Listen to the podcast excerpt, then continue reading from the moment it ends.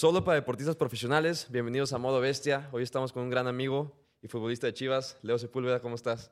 ¿Qué tal, Mike? ¿Todo bien, hermano? ¿Y tú? Bien. Pues para los que no saben, Leo y yo nos conocimos en Salamanca. Ahí estuvimos jugando en España, en la segunda división, segunda B. Pero luego trae una trayectoria muy, pues, muy grande. Estuviste en las inferiores en Los Ángeles Galaxy. Sí, así Luego es. te fuiste a Salamanca, ahí segunda división de España. Ajá. Luego te, te ficha el Granada, si no me equivoco. Sí, el te ficha el Granada. Granada. ¿Ahí cuánto tiempo estuviste? Estuve ahí dos años también. Y ahorita te, te ficha Chivas y es tu primer torneo y estás ahí en todas las categorías. Primer, has estado en primeras, has estado en la 23 y has estado en Tapatío. Sí, sí, sí, así es, bro. ¿Y cómo ha sido tu proceso de llegar a Guadalajara, un, un país totalmente distinto a Estados Unidos y a España? ¿Cómo has llevado ese proceso de adaptación? Pues la verdad que muy bien. O sea, es la primera vez que vengo a jugar a México, que vivo en México. Y la verdad, pues he llegado a Guadalajara, me he encontrado en una ciudad muy bonita, el club excelente. Y la verdad me adapté bien.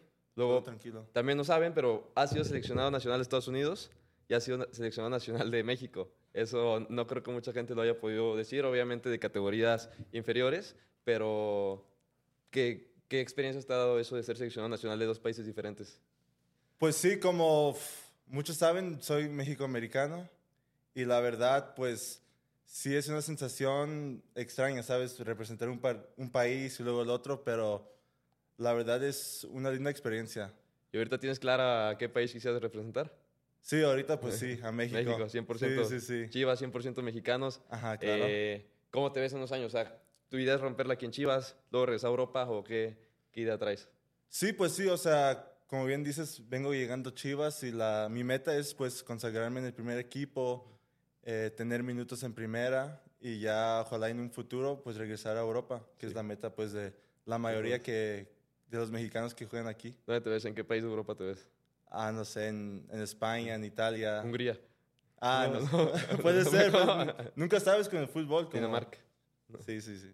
O, también. ¿tienes, ¿Tienes alguna liga que te gustaría? ¿La Premier, la Liga Española? O Eh, la- Me gustaría el calcio en Italia Ah. o la, la Liga Española, que pues ya calcio. tengo experiencia poquito en, o en tú España. juegas- eres defensa central. Sí. Se dice que en Italia se forman ahí los mejores defensas. Tú eres central, pero también eres lateral. Sí, sí. Hoy en día es muy importante jugar más de una posición, ¿no? Entonces, eh, ¿qué le puedes decir a las personas que te ven de es importante jugar una posición o dos, tres? ¿qué tienes que, ¿Cuántas posiciones tienes que jugar para realmente ser profesional? Pues la verdad, tener una posición bien domada es obviamente fundamental, pero ya teniendo dos posiciones domadas, ya le das más opciones al técnico. Sí. Ya dice, oh, este me puede jugar de central, me puede jugar de lateral o de contención y ya pues eres más como valuable, ¿no? sí. Como se dice. ¿Allá en Salamanca te metió alguna vez de contención o me estoy o no? No, en Salamanca no, en Salamanca de hecho jugaba más de lateral. Lateral, ok. Sí, sí, sí. Entonces son las dos posiciones que manejas, lateral y contención.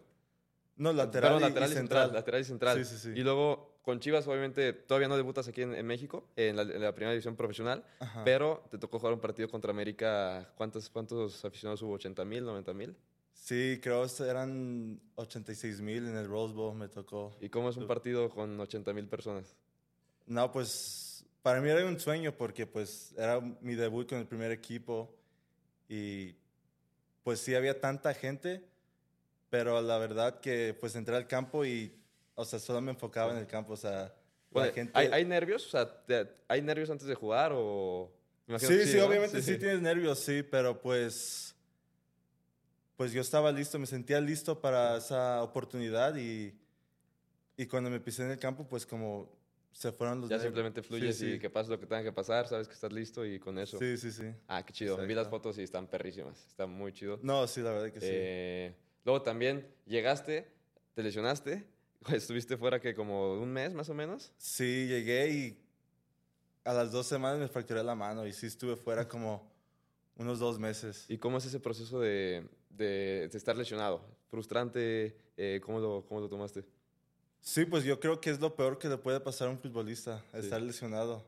Sí. Porque pues al final, pues tu meta es jugar y tener minutos y progresar y pues eso es- te, de- te detiene pues. Sí. Pero pues es un periodo que a todos los futbolistas le pasa y tienes que pensar Sí, es- es, positivamente. es- es bien complicado para nosotros que estamos acostumbrados a hacer ejercicio, el no hacer ejercicio, el de estar lesionado y no poder hacer nada, creo que es de las cosas más frustrantes que, que podemos vivir. Digo, yo me, me operé la rodilla, ¿sabes? Me operé la rodilla Sí, hace sí, como sí. tres meses y es bien frustrante, es bien frustrante querer regresar mentalmente, querer ya estar en la cancha y que tu, que tu cuerpo te diga que no, espérame un poquito. ¿Cómo? O sea, ¿qué, ¿qué consejo le podrías dar a la gente que se lesiona o que está lesionado? ¿Qué consejo, qué, qué puedes hacer mientras estás lesionado, güey? Pues yo creo que lo primordial es cuidarte, pues, o sea, cuando estás lesionado, obviamente no estás teniendo tanta actividad física como cuando estás jugando, entrenando, y es importante cuidarte bien, la alimentación, el dormir bien, porque al final todas esas cosas hace que te recuperes más rápido. El dormir bien te ayuda mucho. Sí, sí, sí. Y ya, pues, en la parte mental, pues, estar siempre positivo. Sí. O sea, es jodido, pero eso es lo que tienes que. Sí, que sí, es horrible, es horrible, sí, pero es lo que toca. Y también hay que tener personalidad, ¿no? Hay que tener personalidad para encarar esos momentos, pues, momentos de mierda, ¿no? Momentos difíciles. Eh, para estar en primera división necesitas mucha personalidad. Para jugar en un estadio lleno necesitas mucha personalidad y, y pues, si estás lesionado, si tienes un momento duro, pues es momento de sacar personalidad, ¿no? No, no sacas personalidad en momentos bonitos, ¿no? Los, los momentos complicados son para sacar realmente esa personalidad y, pues, ser valiente. Ajá. Eh, sí, la lesión es un tema bien, bien complejo. ¿Tú a los cuántos años te fuiste a vivir solo?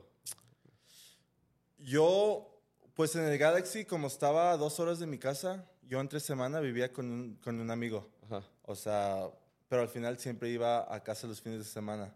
Y ya solo, solo, empecé a vivir a los 18 años cuando me fui a Salamanca, de hecho. Ok, Ahí ok, fue la primera vez que ya pues estaba solo Sí. en otra parte del mundo, otro Sí. continente. Por- y... porque muchos dicen, ah, sí, quiero ser futbolista, pero no me quiero ir de mi casa. O sea, son cosas que tienes que hacer, ¿no? Te tienes que acostumbrar a viajar, a viajar solo, te tienes que acostumbrar a irte chico de casa. Ponle, eh, la otra vez alguien me dijo, no, es que yo quiero ser futbolista, tengo 15 años, pero en la ciudad donde vivo no hay equipo de fútbol. ¿Qué hago? Pues, güey, vete a, otra ciudad donde sí haya un equipo.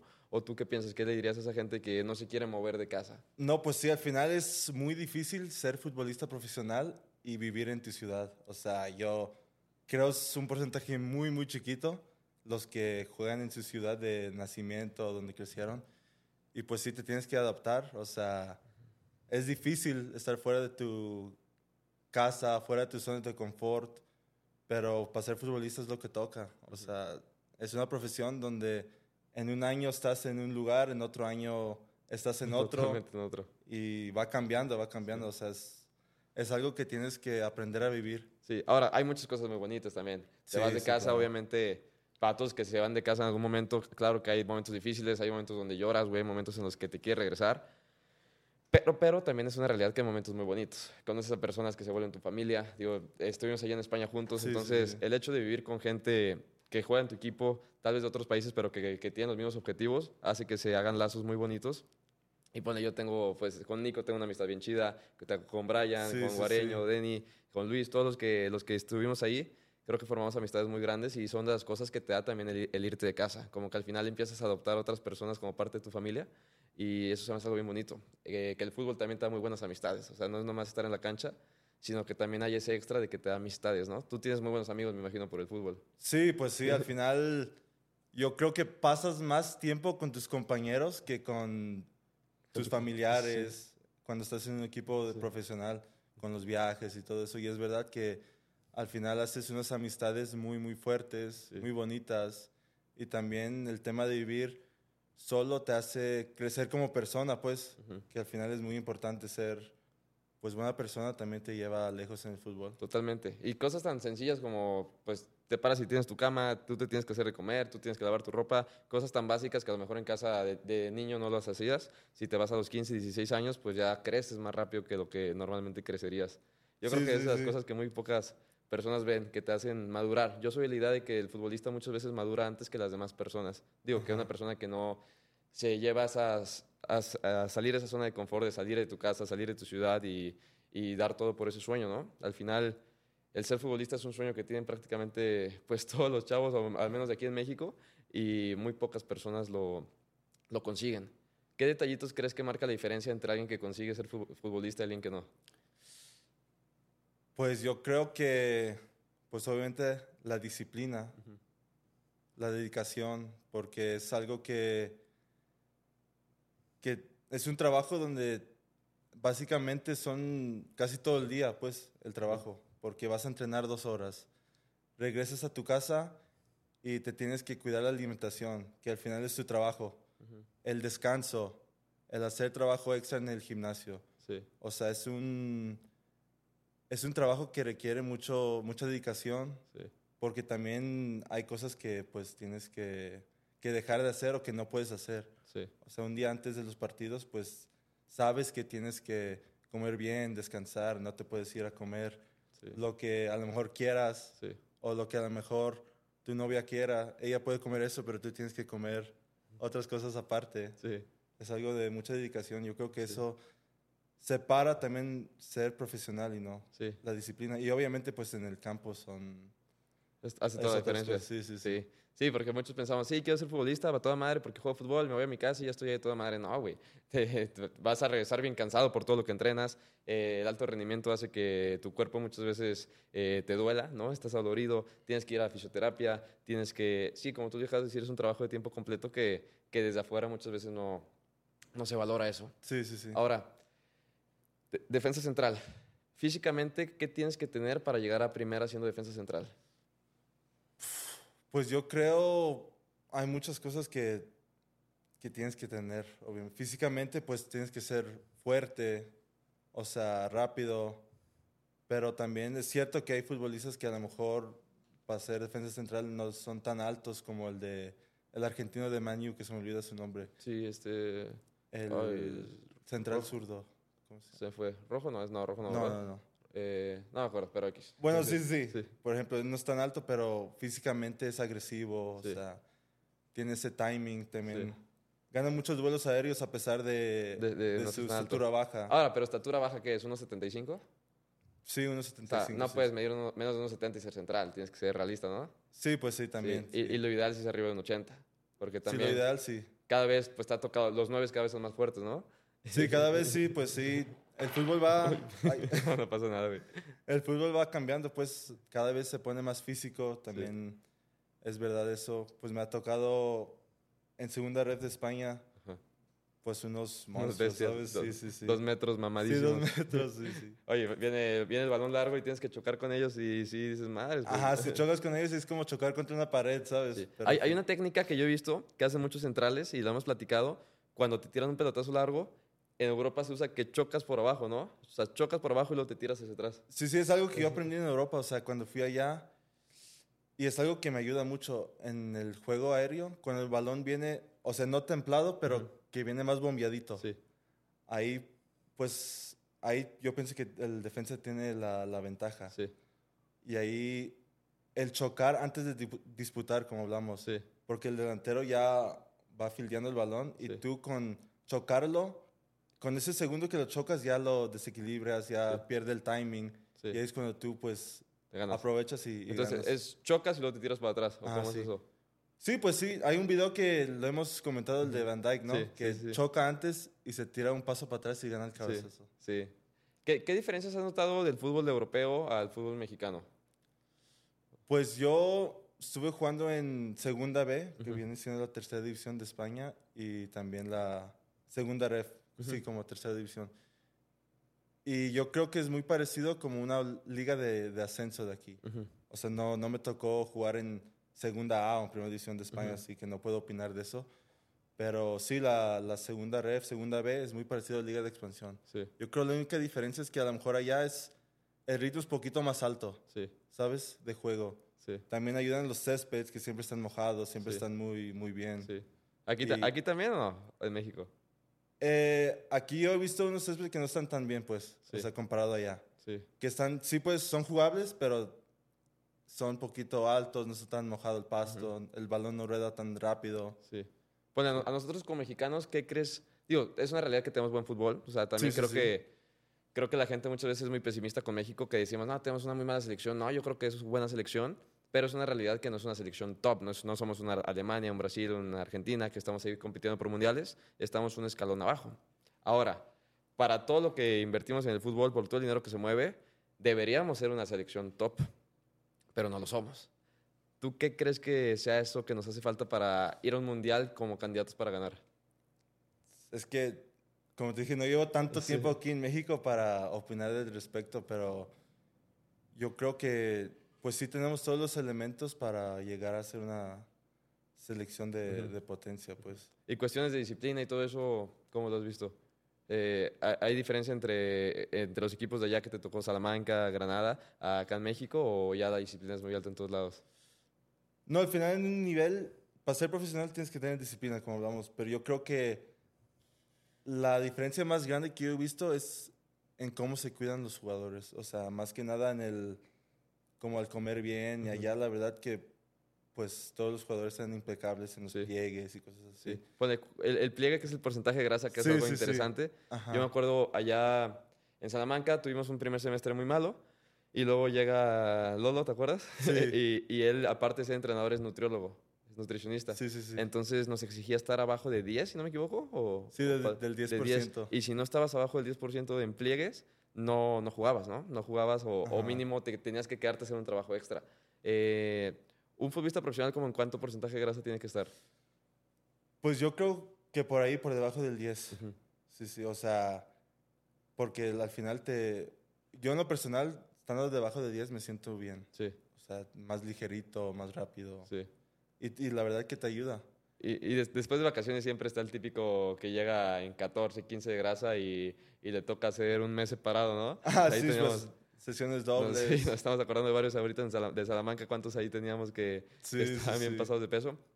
Pero bueno, también es parte de ser profesional, cuidar tu alimentación, cuidar todo eso.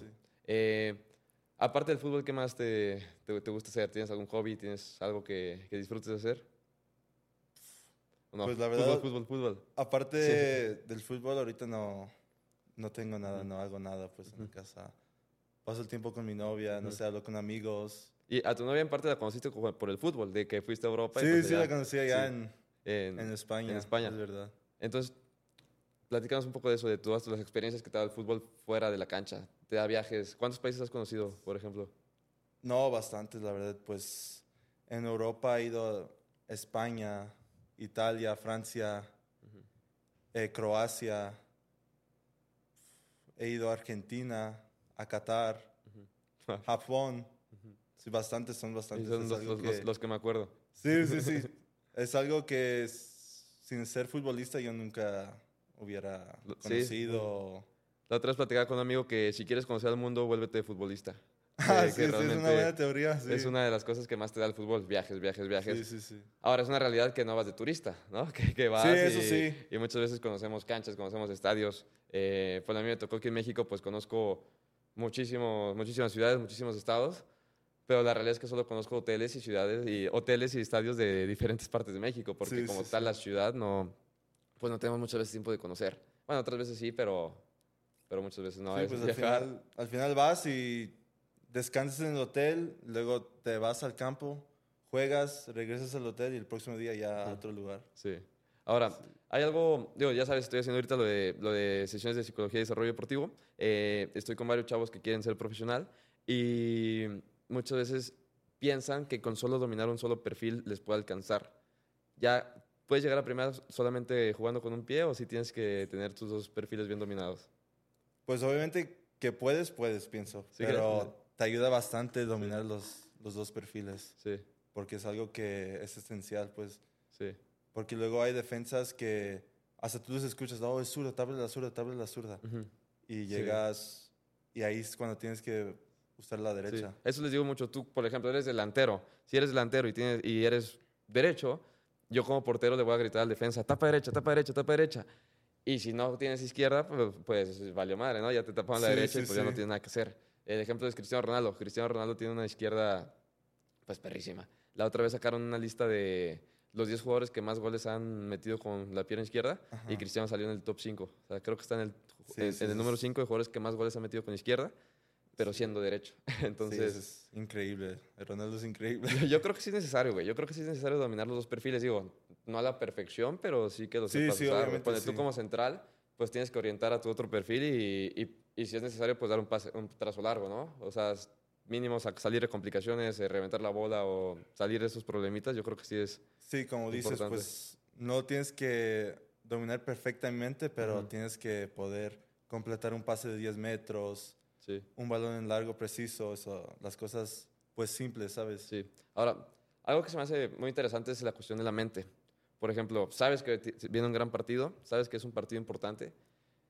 ¿Cómo encaras una noche antes? O sea, una noche antes estás nervioso, estás tranquilo, ¿cómo, cómo lo vives tú?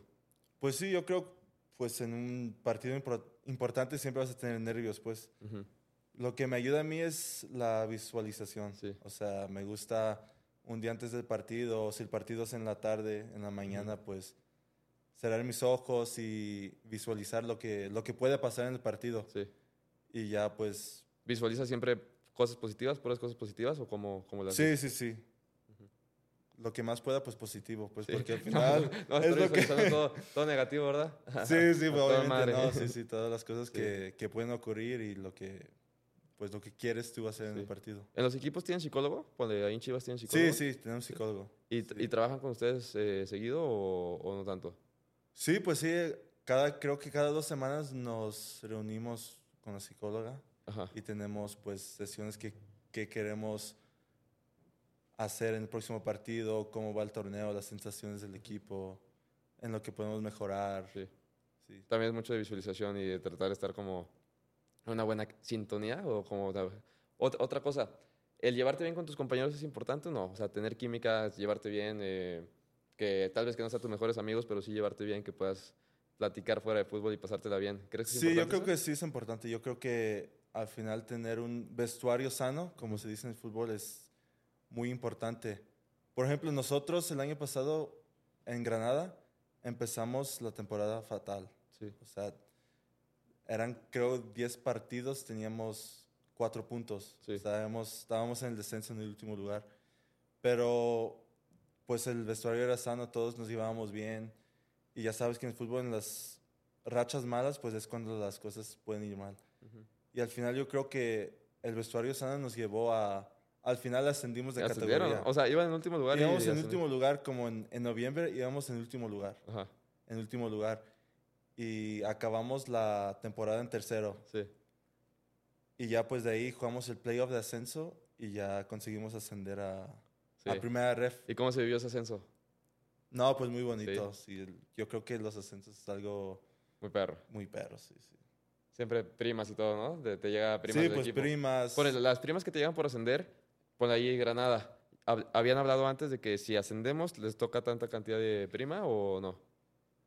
Eh, yo creo que pues en primera división ya se habla antes, ¿no? Ujú. Pero nosotros que éramos filial lo hablamos y justo antes que empezara el playoff. Sí. Pues porque también no podíamos hablarlo cuando Sí. estábamos abajo, ¿sabes? Está en último lugar y oye, Sí, si, si ascendemos, ¿qué va a pasar? No, Ajá, sí, no, no se podía.